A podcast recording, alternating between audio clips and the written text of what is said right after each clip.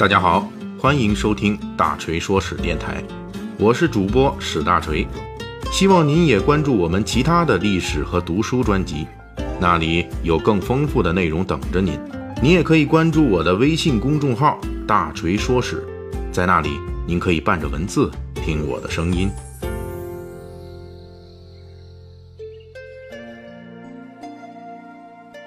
作为大锤的作品突破百万收听量的《水浒细节解密》的姐妹章节，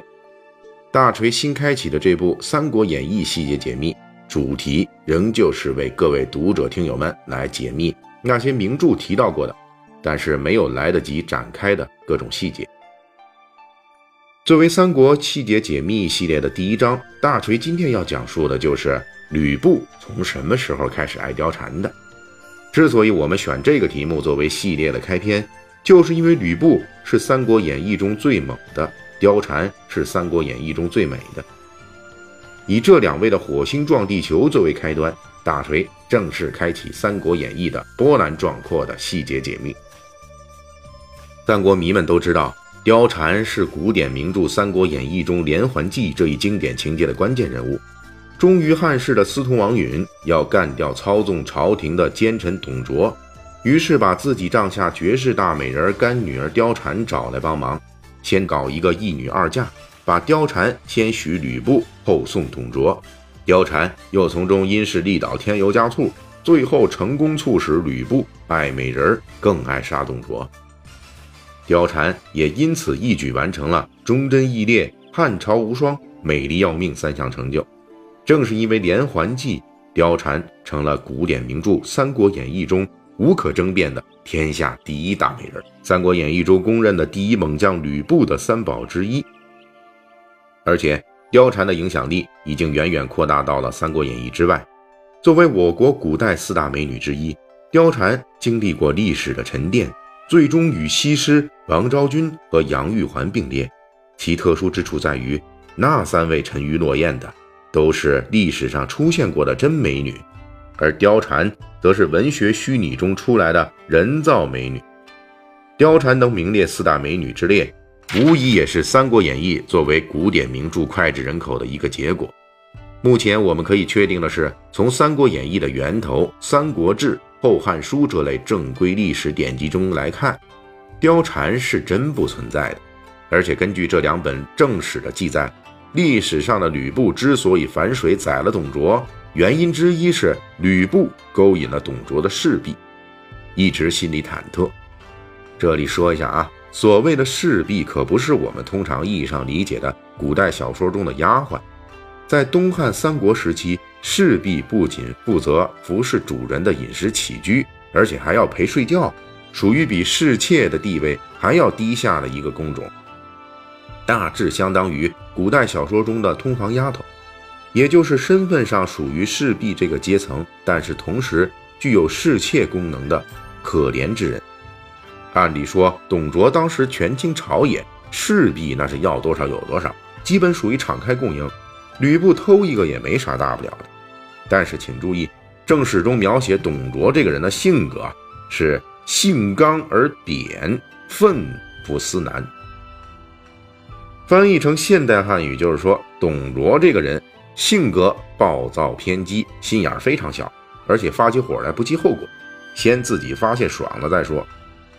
因此，对于历史上的吕布来说，偷一个老董的女人和偷十个老董的女人，被老董发现之后的下场可能都是一样的，也就是都得被老董干掉。正因为知道老董是这样的耿直汉子。因此，吕布在偷了老董的人之后，心里一直忐忑，这才具备了干掉董卓的心理基础。从历史上真实的连环计来看，吕布与董卓和貂蝉的关系是不一样的。《三国演义》中连环计的关键是貂蝉让吕布误以为貂蝉爱上自己在先，董卓看上貂蝉在后。董卓娶貂蝉是夺吕布所爱，给吕布戴了绿帽子。因此结下了不共戴天之仇，而真实历史中是老董傻了吧唧的，被自己的亲信大将吕布偷着送了一顶绿帽子，而且最后还因为这顶绿帽子被吕布给干掉了。最关键的是，让老董丧命的这顶绿帽子，跟貂蝉没有任何关系。但是我们也可以看出来，正是真实历史里吕布刺董卓中有这么一丢丢女色的动机，也就是吕布爱董卓的势必这个历史真实情节，这才让后世的文学家和评书人有了前赴后继开展八卦创作的故事基础，从此才真正开启了未来几百年里《三国演义》中天下无双的美女貂蝉的故事。现存最早的《三国演义》的雏形，就是成书于元代的《三国志平话》。也正是在这部书中，貂蝉第一次出现，成为董卓、吕布三角关系中的关键女性。不过，这个时候的1.0版貂蝉根本不存在爱上吕布这个情节，因为1.0版的貂蝉从一出场开始，那就是吕布的媳妇儿。只不过因为遭遇战乱，貂蝉与吕布失散了。后来进入汉朝宫中。被宰相王允发现，因此定下连环计，让董卓娶貂蝉给吕布戴绿帽子，成功触发吕布报仇事件。而且这个1.0版的貂蝉开始有了自己的姓氏，按照《三国志平话》的说法，貂蝉姓任，名貂蝉。有了《三国志平话》提供了这么一个基础情节，貂蝉在元代各种杂剧中。逐渐演化出了各类1.0的加强版，元杂剧的作家们纷纷添上细节，貂蝉的身世、貂蝉的背景、貂蝉的性格等等，都得到了进一步的细化和丰富。比如元杂剧《夺戟》中就提到了，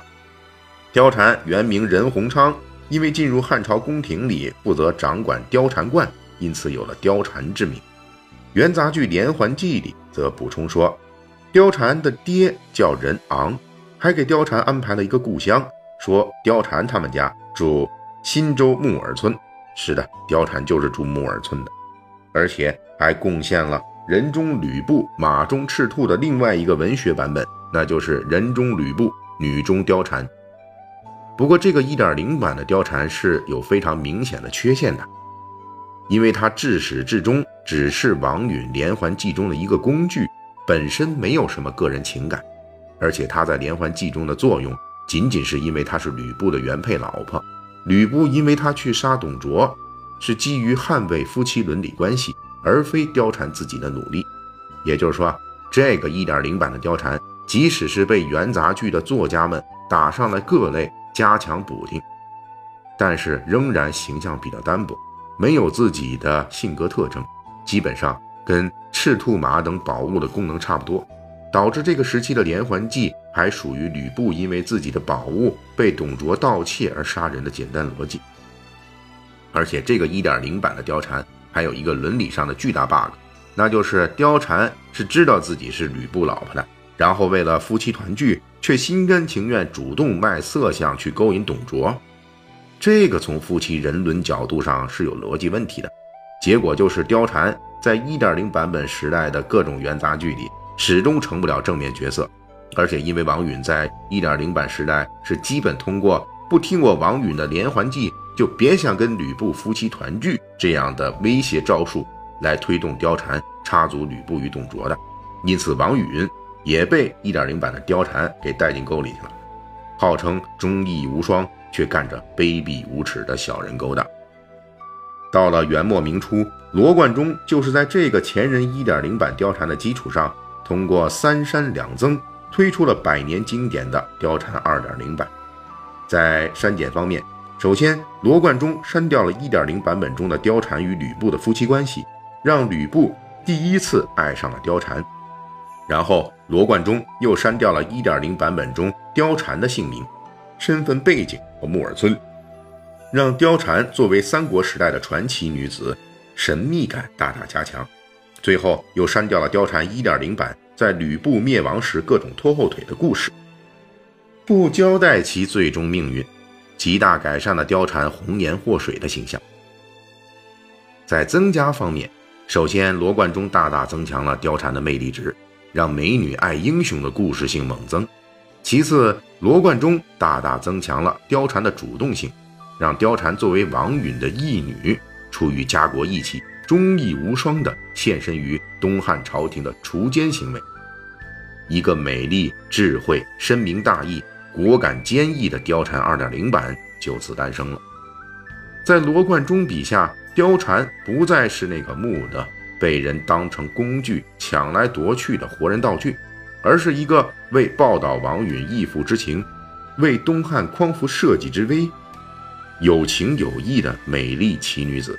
她摆脱了1.0版时候狭隘的小家，义无反顾地走向了2.0版时代的胸怀天下。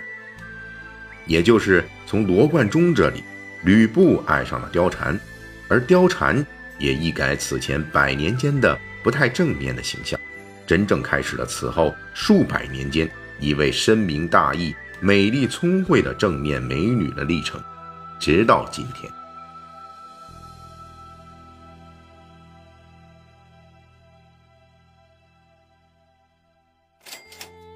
感谢大家的收听和对大锤一如既往的厚爱。如果您手头富裕呢，可以给我打个赏，